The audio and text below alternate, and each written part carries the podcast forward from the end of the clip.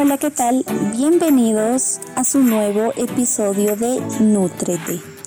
El día de hoy les traemos una entrevista donde hablaremos de una dieta correcta para los niños y adolescentes.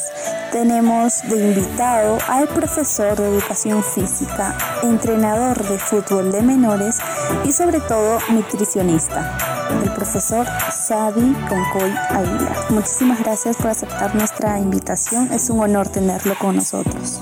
Muy buenos días, señorita Evelyn Huánuco.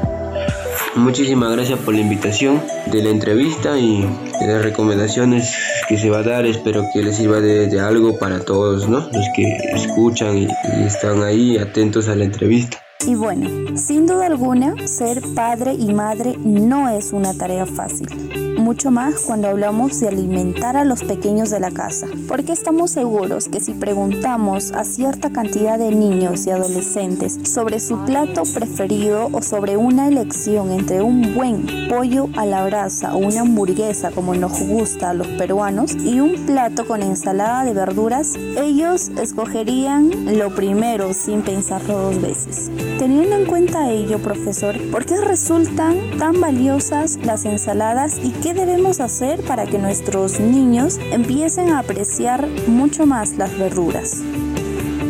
Las ensaladas pueden y deben tener un papel muy importante en la alimentación de todas las personas, ya que nos traen muchos beneficios a nuestra vida, a nuestra salud.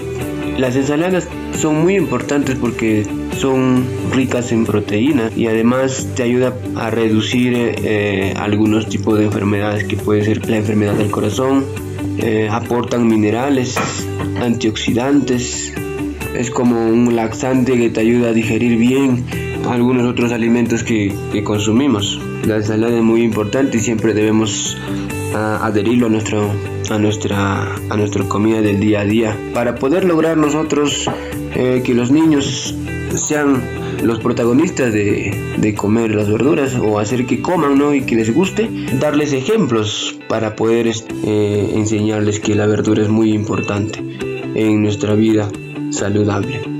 Por en este caso, si nosotros como padres en, en la mesa, en el momento de la comida, eh, rechazamos las verduras y esto sería un acto que de repente ellos también lo tomen y, no lo vean a la comida, a la verdura como, un efecto que, que es algo bueno, ¿no?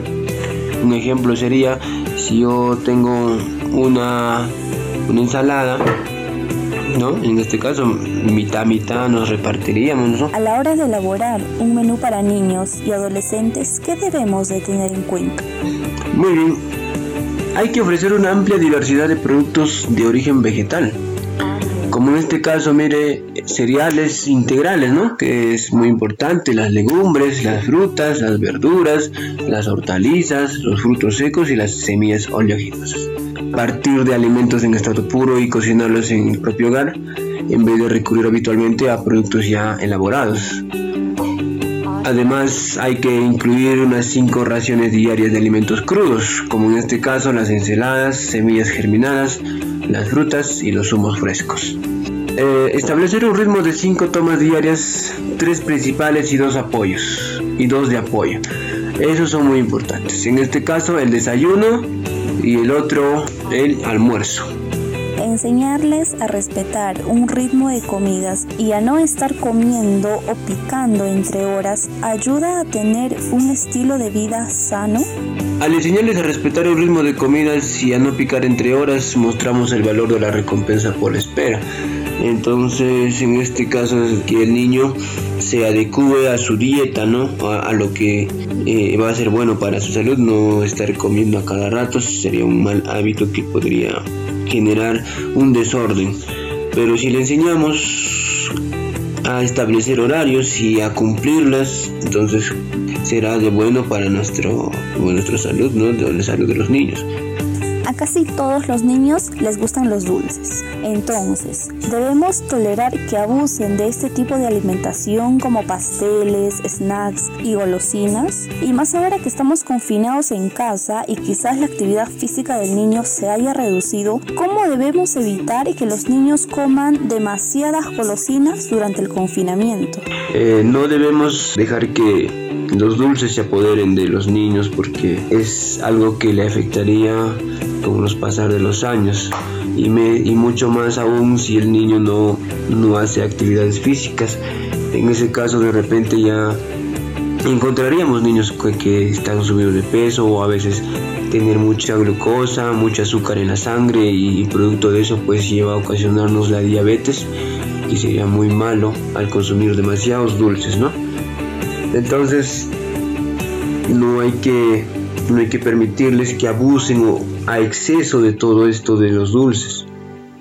Hay que darle horarios, hay que darle momentos en el cual pueden consumir, pero con cantidades inferiores a lo normal que, que pueden exceder ellos, ¿no?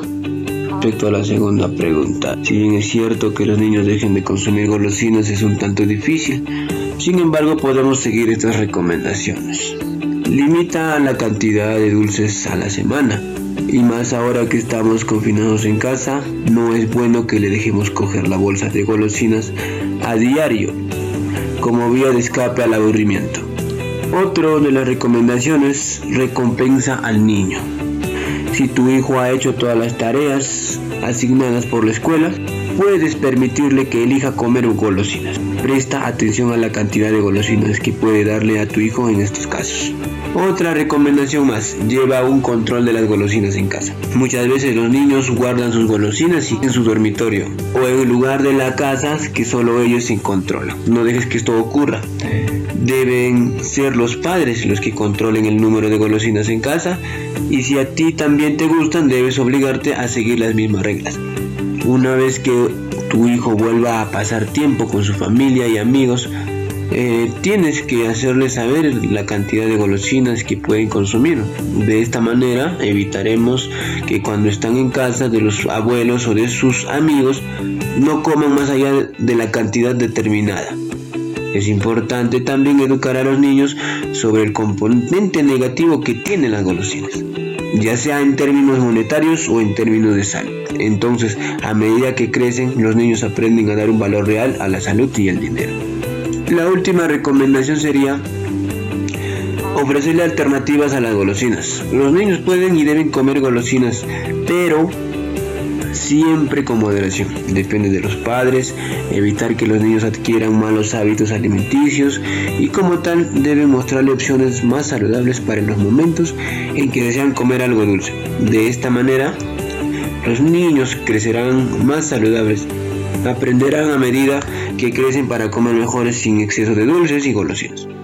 Estas son actitudes que los padres pueden imponer a los niños sin sentirse injustos. La clave está en la educación de moderación. Las guerras en casa con los niños malos comedores son habituales. Muchos de los padres tienden a agobiarse si su hijo come poca cantidad o escasa variedad de alimentos. Entonces, la última pregunta, profesor, sería, ¿es realmente necesario que los niños se terminen toda la comida? Usted quizás podría recomendarnos algunas pautas que se pueden tener en cuenta con los niños a la hora de comer. Realmente no es tan necesario que los niños y adolescentes se terminen toda la comida, pero si esto llegase a ocurrir, es muy importante que los padres sepan felicitarlos. Y con respecto a las pautas para lograr que los pequeños coman, considero que serían las siguientes. Eh, primero, no forzar al niño a comer para evitar tensiones en la mesa que provoquen en el pequeño fobias frente al plato. Otra de las pautas es permitir que el niño elija los alimentos. Es habitual que un niño no coma todo, pero sí es recomendable que su dieta incluya todos los grupos de alimentos, en este caso como pueden ser los lácteos, las frutas, las verduras, la carne. Un plato con alimentos dispuestos de manera atractiva entra por los ojos. Eso es eso invita al pequeño a comer.